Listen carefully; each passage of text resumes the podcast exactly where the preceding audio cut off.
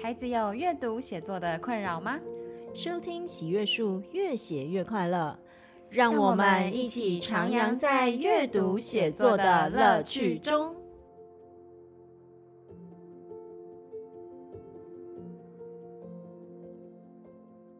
各位听众朋友们，大家好，欢迎收听喜悦树，越写越快乐。我是梁慧英老师。上一集呢，我跟在补习班进行创新教学的商婷老师两个人一起来讨论一下，他是在补习班之中如何进行创新教学的。那上一集商婷老师也分享到了许多的创新教学啊，要在补习班实践的一个困难，以及他一路这样子摸索，然后有许多的试错，也有许多的挫折。那在这样子披荆斩棘底下，到底他有哪一些收获？而他又是在这之中获得了什么，让他可以坚持下来？那这一集呢，我们就继续听上天老师的分享喽。除了这个之外啊，有没有孩子们其实他会，就是你有观察到，就是诶，你要给他讨论，但是他还会遇到什么样的困难？除了上台表达之外？我觉得最大的问题就是他们在跟同学之间的说话方式。说话方式，比如说我明明是要跟你讨论，嗯，可是我讲出来的话，嗯，是好像被刚刚修眉这样，就是，或是我觉得我的答案就是对，嗯，但我说服不了对方，嗯，我就是我就是觉得我是对的，OK，这时候你就要开始。去听他们的争执点，可是不能不能直接去制止，嗯，因为你去制止或是去决定了或决断了，你就等于告诉他们谁的答案是对，谁的答案是错。所以创造的那个过程，我们帮孩子创造这个契机，但这中间因为他们更多的空间，所以有可能更多的纠纷发生。有有有，真的就是就是一分组，你才会知道说哦，这个人适不适合分组。嗯，对。那在这过程中，你真的是要创造很多，让他们去看到彼此，看到自己。或是去学习更多哦，我觉得这个答案是对，那我要怎么去说服别人？嗯，其实在这个过程中，你也是让小孩思考，对啊，嗯，我为什么觉得这个答案是对的？嗯，那我的判断依据在哪里？嗯，其实这个也是一种翻转教育素阅读素养的一环。嗯，对啊，就是当你看到文章，你会知道说我对这一段话有什么感想？那为什么是有这样的感想？就是有他的判断在这样子。嗯，对，我觉得这是在。分组讨论上面，他们遇到的状况之一，这样。嗯嗯嗯。那我很好奇，像这样子的方式，然后除了上课很有趣，孩子可能会更喜欢之外。真正的对他们的学业的成绩的提升是有帮助的吗？其实就是要看老师的设计考卷的方式。嗯，当我在设计我的课程，嗯，当我在调整我的上课方式的时候，同时我也要开始去思考我的评量方式。是，不能只让他们好玩，嗯，或是只让他们觉得有趣，嗯。可是我的评量方式是完全不搭嘎的。是，那这样他们就会不知道他们上课在做什么。嗯，那他们学的东西是没有一个衡量量化的方式，OK，对，所以我在我的考试上面、考卷上面，我都会好好去设计它。嗯、那我的考卷设计就会有基本分，嗯、然后变化题，嗯、然后还有一个叫开放式的问答题。哦、那这部分就是老师会比较辛苦，你要收回来慢慢看，嗯、慢慢改。嗯嗯，对，啊，有时候会上课讨论，嗯，对，这也是一个藏课文的方式，你不要让他很明显知道是这是课文，嗯，就无形之中他已经在念这一篇文章，那他就会发现说，哦，原来我会呢，嗯，我不用老师这样一直带着带着我，我我我是有能力思考的，嗯，那的确我在这一段时间的观察，我也觉得小孩是有能力思考，而且他们是愿意思考的，嗯，只是我们的环境，我们这些大人愿不愿意给他这样的空间，OK，还有一个是愿不愿意给他时间等他，嗯，对。OK，我觉得婉婷老师讲到一件非常重要的事情，就是评量这样子的一个评量形式。说实在话，我相信婉婷老师在补习班里面有看到，其实不只是这种考卷的变化，不只是你自己个人做变化，其实学校的考题也越来越多元了。对不对？对，就是你这样子的评量形式，其实反而比较能够跟得上学校现在的那样子的一个评量形式吗？嗯、还是说你觉得你这样还是蛮特例的？我觉得我应该还是算特例，是因为其实平量你要量化一个学生什么最快，选择题最快，是。对啊，学生只要写 A B C 组，写完你改完就马上知道他的成绩了。嗯嗯，我觉得我我还是就是很努努力想要让学生可以去适应学校考试，嗯，可是我觉得还是要同中求异，让他有新的发展，这样，嗯，因为这个对他们来讲写作也是有加分的，嗯嗯嗯，所以这就是你的兼顾方式。对，就是说，在你自己的评量里面，你会有你自己啊，就是 A B C D 的部分，符合学校考试的部分，但是也会有你自己觉得，哎，对孩子未来的学习啊、思考很有帮助的一个部分。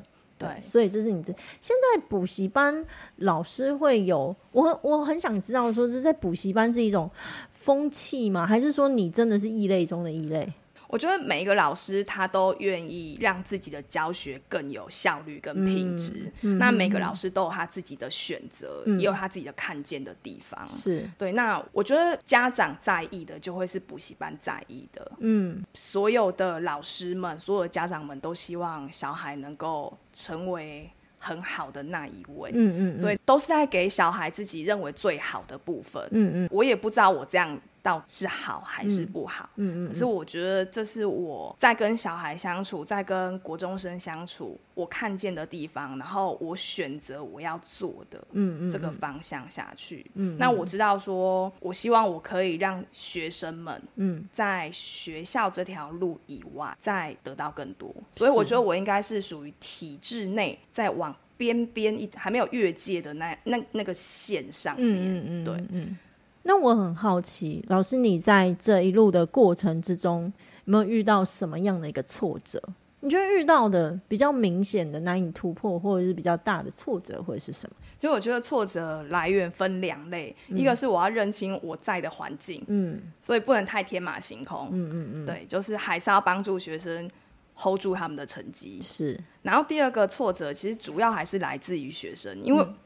我就是在带他们的人，嗯，所以他们遇到困难，那就是我的挫折，嗯，对啊，他们如果遇到这个这样的方式，对他们来讲转变太快了，嗯，那没有办法及时帮助到他们，嗯。这就是我最主要的挫折。比如说，他们会很习惯，就是你可不可以直接告诉我答案？是你不要再叫我想了。嗯，我来这边，嗯、我的要求、我的目的就是快告诉我这题答案是对还是不对。嗯，嗯我觉得这个是我最大的挫折。嗯，对，因为从我这样子一路以自己的那种生活经验，我也是一直长久处于对跟错、是跟非的这样的选择对立。可、嗯嗯嗯、是我发现有些事情真的不是对跟错，嗯，然后是跟非这样子，嗯、那在这之中，我还可以再思考什么？还可以再想到什么？嗯嗯，嗯对，比如说，呃，你在学习上面，学生在学习上面考不及格了，嗯。那从这个分数上面是可以去评断一个人吗？不是啊，嗯、你是不是在这个分数上，你可以看到自己的学习方式，嗯嗯，或是学习问题，嗯嗯。其实我觉得这个部分，因为我跟商婷老师是很久的朋友，那你在转变的过程之中，因为常常听到你分享，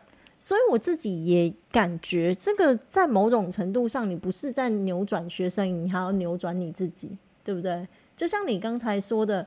你常会在你过去可能也是在那个对跟错、是跟非之间。那我记得有一次你跟我的分享让我印象很深刻，就是你有跟我说：“哎、我知道了，我发现了。”你你说你自己的改变是你不会再很轻易的去跟学生说：“哎、你这样子是对，或者是这样错。”你会去把对学生那个对错的评断给拿掉，你会用另外一种语言方式去进行回馈，比如说，哎，你这样子很不错，哎，我说哎，你这样子是不是可以哪些地方在在就他可能会怎么样怎么样？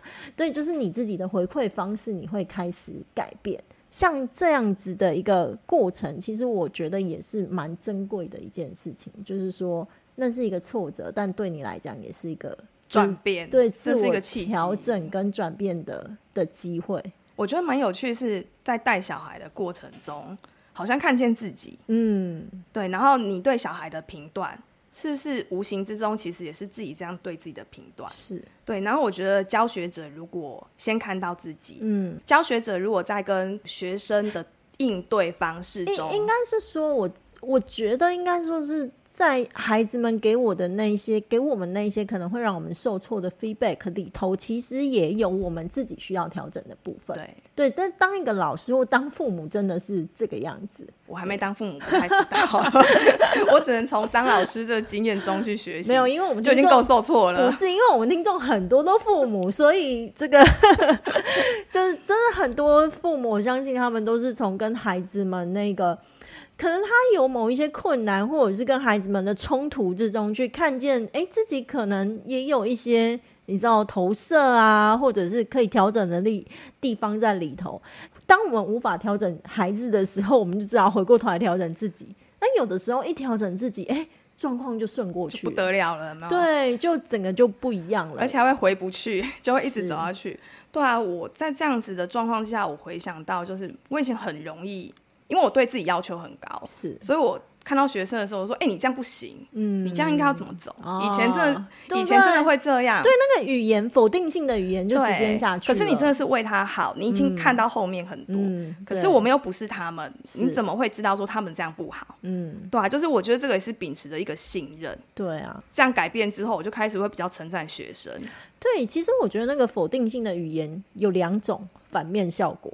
就是呢，你如果是面对那个比较听话的，他就会开始害怕，就没有自己，对，就没有自信，然后就会开始很怕自己是不是又 又什么东西又犯错，对，对，然后就畏畏缩缩。好，那如果是遇到那种比较反骨的，他就会开始 fight，对不对？你这样说我不行，是不是？那我就越要做，我都遇过的，对不对？对，所以其实那种。有的时候说实在话啦，你在说我们这种教学的人会啊，一定要说什么肯定的语言，那其实也不是说什么。对我自己来说，我也不是说什么学生本不本位。我今天要跟学生沟通的时候，我就必须要学习正向语言，我才沟通得来，不然就是无效沟通。那那我能怎么办？对不对？所以我觉得这也是一个很实际的状况跟问题。我觉得其实蛮神奇的，就是正向语言，你刚开始会觉得很刻意，是，可是你久了之后，你真的会发现。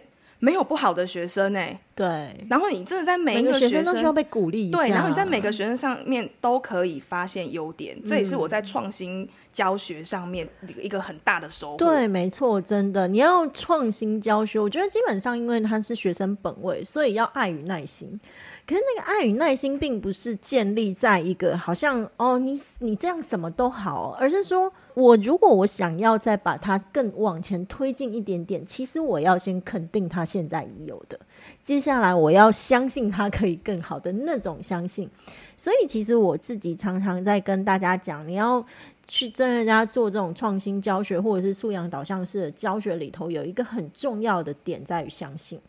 很多包含老师或者是家长，可能就会回馈我，跟我讲说：“哎、可是老师你说的那个相信，我们都知道。我一刚开始也相信他，可他不断让我失望，对不对？然后我就不相信他。我说不不不，我告诉你们，我后来学会一件事情，就是相信并不是一开始相信他，然后呢，就是后面当他越让你越来越失望，你就不相信他，不是这个样子哦。你要反过来操作。是什么叫反过来操作？首先我们要相信他不会，或者我们要相信他做不好。”好，然后接下来，但是我们要相信他能学，相信他能进步。好，OK。于是他的所有的一点一滴的进步，都是我们不断的去鼓励他，去 push 他，甚至引导他，让他开始慢慢往前。而他往前的每一刻，我们都要给他最大的鼓励，就是哇，你看你做的好啊，你做到啊，对不对？于是让他也相信他自己做得到。我觉得这是我们做大人的一个责任，是，就是你要去营造一个。他擅长的环境，嗯，然后他每前进一步，你要非常具体的肯定他。嗯嗯、是我们的肯定，我们的鼓励，不是那种完全没有事实根据啊，你好棒，而是你做这件事情，嗯、你自己也有看到，嗯、你真的很厉害了。嗯、你想想看，你之前是怎么样，可是你现在可以跨出去。我我觉得在做这个的过程里头，其实也是我自己感到非常。开心的一件事情，就是尤其就像是商婷老师说的，你其实觉得每一个孩子都要学习，所以我相信你也会很关注那些可能学习比较弱势的。那我自己也是，就是我自己觉得最厉害的老师，并不是得天下英才而教之，因为英才不需要你教，真 的真的，你他就是你就是乱教一通，他都可以自己很厉害。对，我觉得最好的是最厉害的老师，其实是那种学生，就是他本来不太会。他在别的手、别的老师手上都不行，但是在你手上他就会了。然后就变英才了，对，他就变英才了。我觉得这个才，这个才厉害，就是蠢才都能努力教成英才。那我当然也不是说要说什么有些人就是蠢才怎样，但是我自己觉得，的确，我以前在学校里头，我都是蛮关注那些学不会、比较学不会的孩子。那我就会一直想说，哎，我要怎么样去帮他们，然后去增加他们的这个学习的自信心。所以其实也是这样子的一个一个一个心境，让我一路走到现在。对，就是说，如果大家知道我喜阅树的话，就会知道阅读理解其实是为很多阅读理解能力没那么好的孩子开的。真的，其实比如说像我家孩子，就是阅读理解能力好的不得了那种，就都不需要来上这样子的一个课程，这样。那所以每一次包含我自己的国中生的那个课程也是这样子，就是会来上。当我看到那一些对自己可能国文啊，或者是阅读理解能力很没信心的孩子来到这里。真的会感受到哦，原来我还不错诶，原来我真的可以学耶，原来我真的是可以被训练出一些方法，照着这个方法，然后他努力就可以进步，就可以前进。然后那个当他自己觉得原来我真的没那么差的时候，我只要看到孩子那一瞬间，我都会非常的感动，都会觉得哦，好，很好，就是好像可以再往前再多多一步。这就是那种学习过程，就是你一直在跟小孩讲说你要很好，然后你要学的很多。我觉得这是一个很抽象的事情。嗯。可是如果你给他一个环境，或是你给他一个具体的学习的一个目标啊，或者是一个路径啊，路径，对，他就会很满意说，说哦，原来我真的可以，我真的可以这样一步一步的走。嗯嗯。所以我觉得创新教学，你说他创新吗？其实。用的方式就是小朋友的方式，我觉得就更人性化吧。对对，然后让他可以很具体看到自己在前进，嗯，然后可以让自己很有自信，嗯、然后也有学习成就、嗯。我觉得这就是一个最大最大的学习收获。我觉得不一定要到很有自信，但是起码相信自己，就相信自己是可以的。因为像我这边很多的孩子来，他们家长都会说：“哎，其实我家孩子是愿意学的，但是他找不到方法，就学的很挫折。”那我记得在暑假的时候有这样的一个孩子，就是他其实真的非常的认真。他上我那个自主学习课哦，他他不但你知道他进度还超前，我觉得天啊，这孩子居然可以进度超前。然后他用了一个暑假，然后他把我的文言文课、白话文课全部上完，每一份笔记都做非常的精实，真的是符合他妈妈说的，就是他很愿意学，但是他就是属于那种自己学得非常的挫折。然后就其他科目念一念好像都可以，但是国文就不行。然后怎么念就是都考不到他要的那样子的一个成绩，所以他妈妈就暑假让他花比较多的时间来我这边上课。然后我还记得这个上到一半的时候，其实我非常肯定他的一个学习态度嘛。除此之外，我还跟他说：“你看那个孩子吼，他其实表达能力很好，他连用文字，因为我的课程都是要问问答题嘛。”他连用那个文字去回答我的呃问题，答案都相当的完整。然后我就跟他讲说，其实你的阅读理解能力跟你的表达能力都还蛮好的，你知道吗？然后他就说我不知道。然后我记得那一天就是我开始试训他跟他妈妈，然后我看到他，我后来讲一讲，他跟他妈呢整个都笑的觉得哇天哪，原来我。他从来就不知道，他其实是从另外一个角度切进看，切进去看的时候，其实他完全是一个宝玉。对，他从来没有想过这一件事情。那可是那个孩子，他缺在什么？他缺在没有阅读习惯。所以在那一天我们谈话过程中，我看见了他自己的阅读能力是好的，他甚至文字的表达能力也是不错的。然后我就问他说：“诶，那你写作文写的怎样？”他说：“不怎么样。”我说：“好。”但是你虽然作文写的不怎么样，但是我问你，你你平常在跟同学表达你自己想法的时候，你是不是都蛮顺畅？他说对。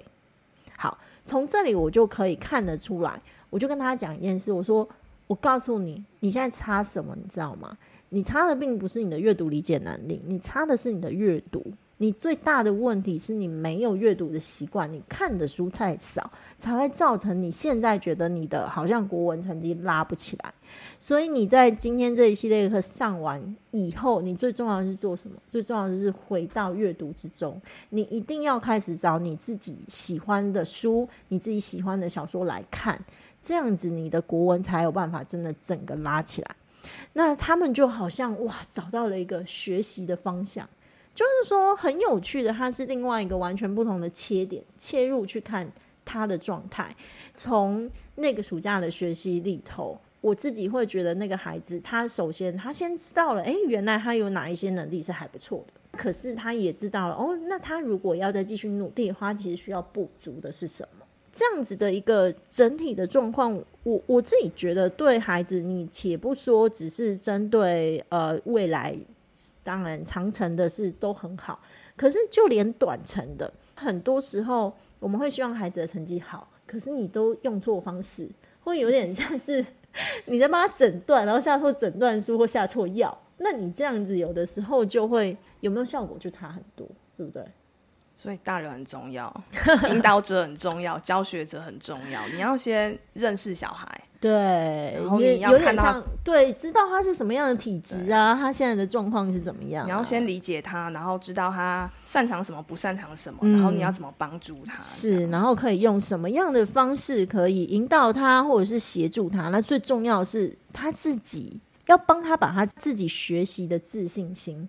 要相信他自己能学那个东西，给建立起来，对不对？就我觉得我们带给小孩的，除了是学习环境，也是用我们的经验去陪伴他们，嗯，然后去让他看到说，哦，原来学习有很多个方法，很多工具，嗯，不是我就是背，我就是一直看就好了，嗯，对啊，像我最近也是让在让小孩学。写笔记，嗯，统整他的资料。是。那如何运用他统整下来的资料，再去解决他遇到的考题，嗯，或遇到的老师的问法，嗯。那我有发现说，小朋友的改变是这样：当我让他们有一个笔记本的时候，是。然后我突然问了一个问题，他说：“哎、欸。”这个好像哪里有超过，我找一下，然后你就看到小孩们开始拿那个笔记本开始翻，翻对，对，那其实这个就是他有收进他的口袋了，嗯，他已经知道说，哦，原来我有写过这个东西，嗯，我只是不太知道他放哪里，嗯，但我愿意找，嗯，可是有的小孩是以前我遇到的是，我不用找，你告诉我，我再抄一次，嗯，可是下一次你再告诉我，我再抄一次，嗯，那个就是很截然不同的改变，嗯，对，所以我觉得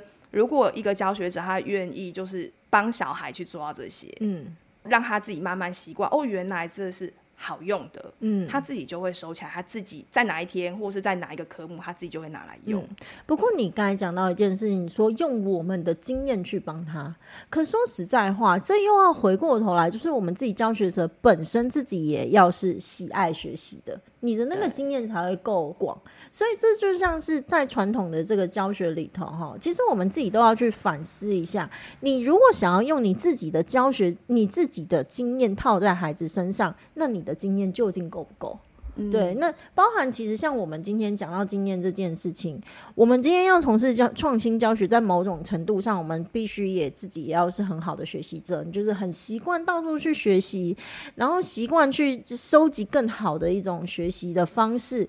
那再来还有一种经验，就是我们看的学生多。我们会知道哪一样的学生，他可能要用哪一种不同的方式去协助他学习，对不对？这都是我们会去思考，这都是我们的经验。可是不一定每一个人，尤其如果你固守着一个传统的教学方式的话，你根本不会有这样的经验，因为你会觉得，就是孩子全部，即使你底下不管是一个孩子或者是一百个孩子，全部照你的方式去做就好，OK。但是现在已经不是这样子的时代。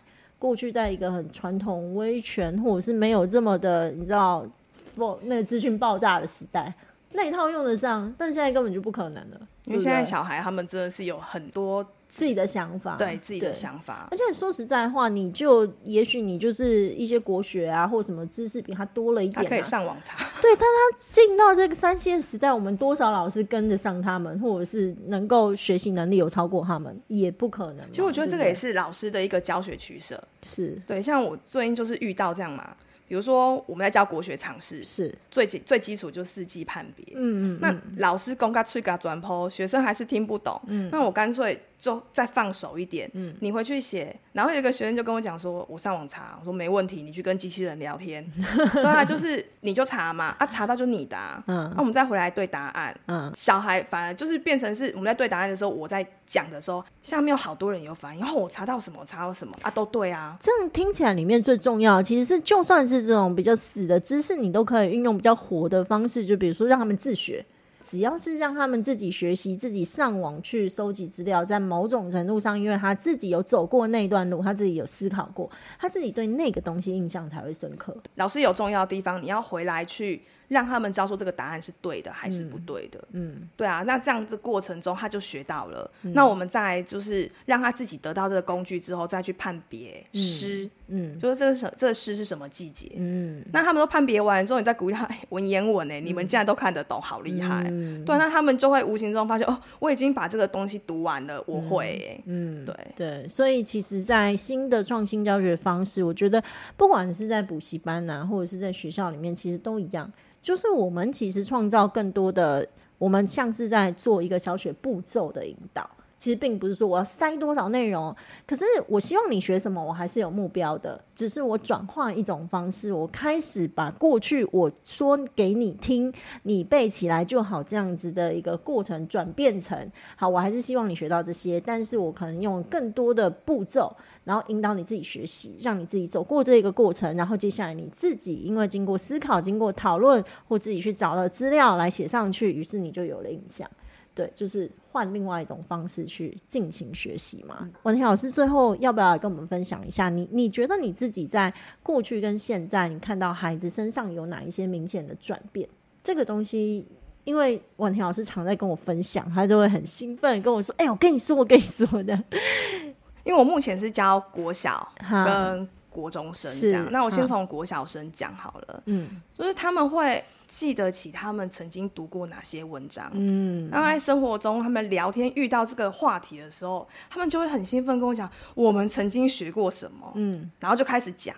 这时候你就是评量他们的好方式，嗯，你就会开始随口问说啊，那一篇曾经讲过什么，嗯，他就会就是把那个内容全部讲述，因为他自己有思考过，对或者是靠他自己学习，所以他会印象更深。那他的表达方式不是说哦，那一篇文章本来讲什么，再来是什么，就不是死的。对，他是用他的话可以讲出来啊。对，那我就觉得哇哇哇，真的吗？那他因为我们都有收集他的资料，他就会去翻那个资料，嗯嗯嗯。那他们还会甚。是跟同学讨论起来，嗯、说哦，那个步骤是什么？这个步骤是什么？嗯、然后那个内容是什么？他是等于把那个学习的步骤，其实还会内化，变成他自己的学习，就变成他的知识讲出来就，就哇，你懂好多，好厉害哦！这时候你就会觉得哇，好感动，但旁边都超想落泪，嗯、就好像自己的小孩长大这样，嗯、好有成就感哦。你可以感受到他们是真的学习到，而且他们是真的好喜欢哦，嗯、就是一直讲这样，嗯、这是小学生最。最明显的、嗯、的变化这样子，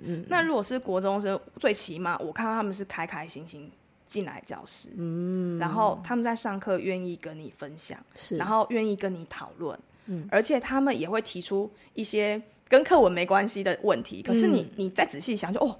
这个问题很好呢，你怎么会想出这个问题来？这样，哎，问提问真的好重要哦，对，对不对？在 AI 时代下，怎么可以不会提问？当你当你可以去接受他们的提问的时候，小孩就觉得很幸福，你知道吗？嗯、他就天啊，老师，你竟然没有没有说我问这个问题不好，嗯，对，那我就觉得哇。对耶，你这个问题真的好好哦，然后我们就一起来讨论。嗯，后来就又变成原来老学生问的问题，就是他们未来可能在写考卷上会遇到的状况。嗯嗯嗯，嗯，那你已经提早因为这个学生他的提问，嗯，所以解决了一个就是学生会遇到的困难。这样，嗯，那我就觉得我现在学生真的很了不起，就是。他们其实会问、会思考，嗯、他们真的都会，他们也愿意学。嗯嗯嗯、你到底要给他什么？因为我觉得小孩是这样，你给他什么，他就会长成什么。嗯、对。那我们也没有特别给他，只是就呵护他们有这样的自主权。嗯、他们可以做这些这些事情。嗯、那他就会很愿意跟你互动。嗯、我觉得真心的互动，然后。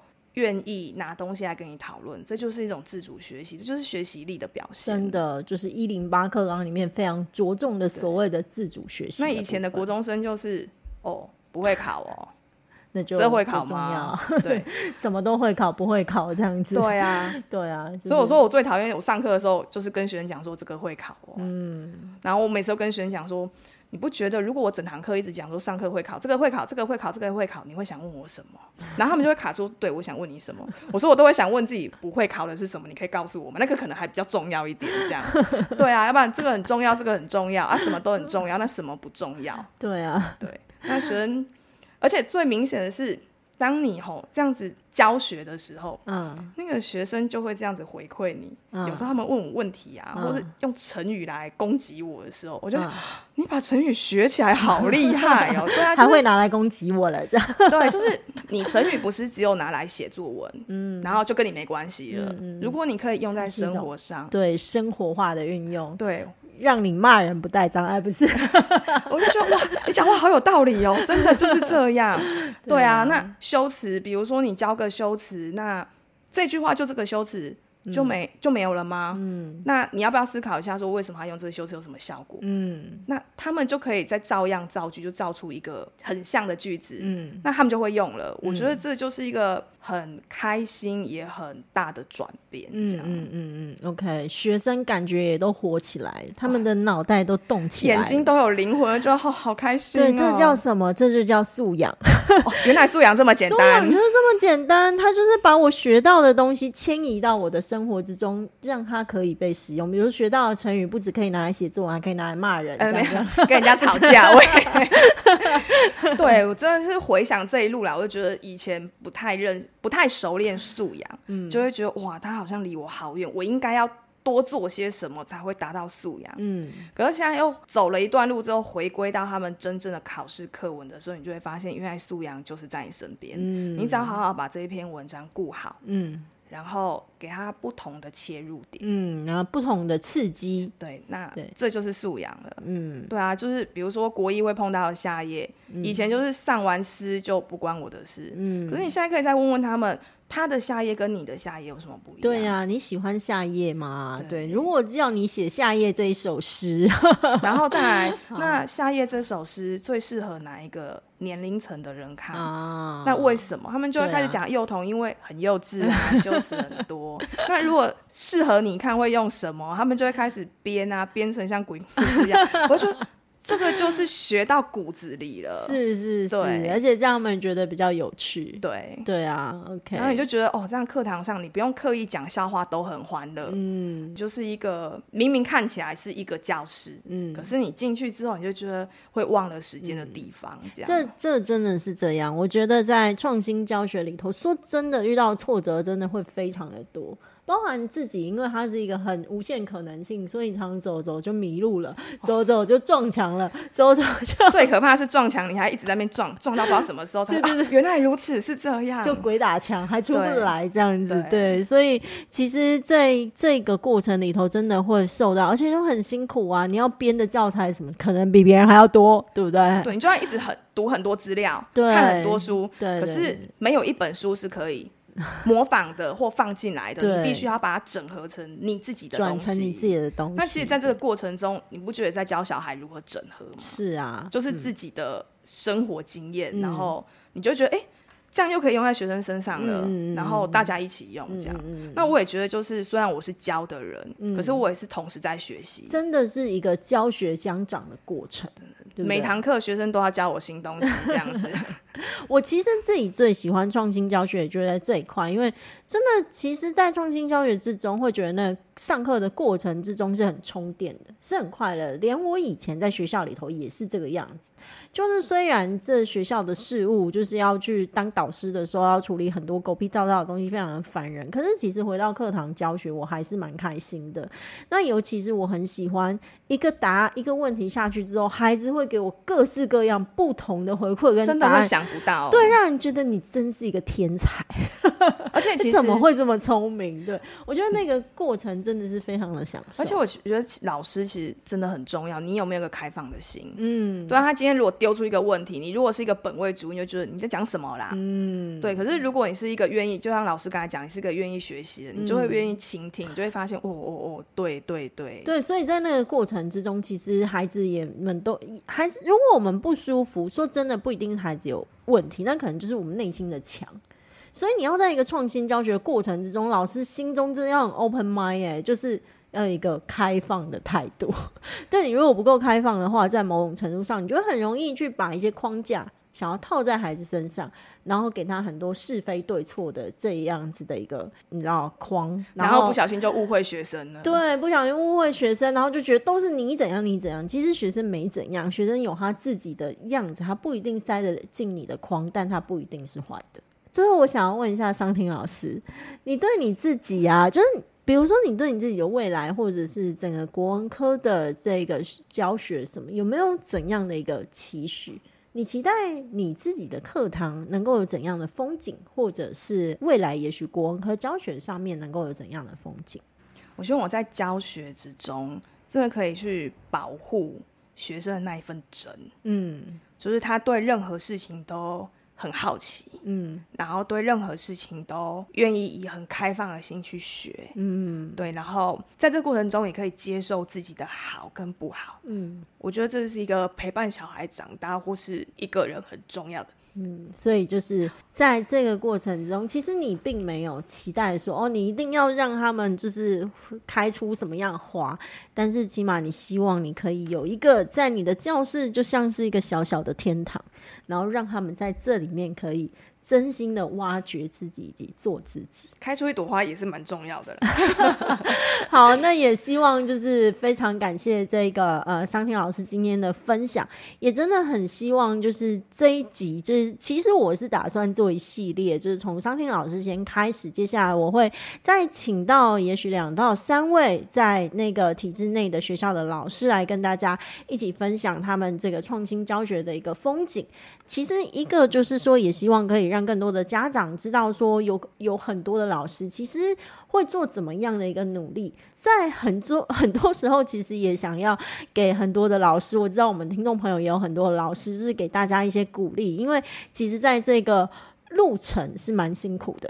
对，那很多人就是你你会遇到很多的挫折，但其实你遇到挫折的时候，其实那个那个挫折是每个人都是。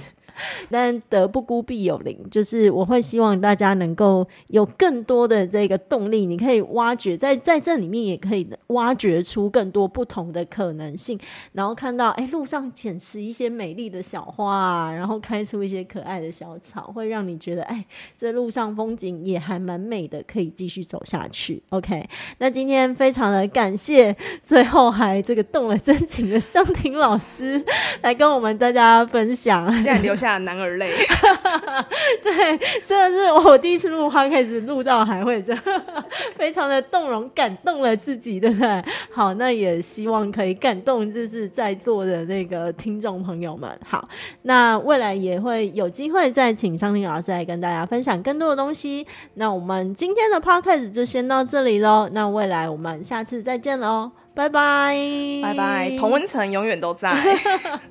好，接下来下个月哈，我们的老师对谈的部分会有更多同温层出现的，大家敬请期待。好，那我们下次见喽，拜拜，拜拜。本节目由喜悦树制播，喜悦树是一个专门提供中小学生阅读写作课程的单位。我们的节目越写越快乐。会在每周五中午同步更新于 First Story、Spotify、Apple Podcasts 等各大平台，欢迎大家继续收听。喜欢的话也可以订阅并开启小铃铛。那今天的节目就先到这里喽，我们下次空中再见，拜拜。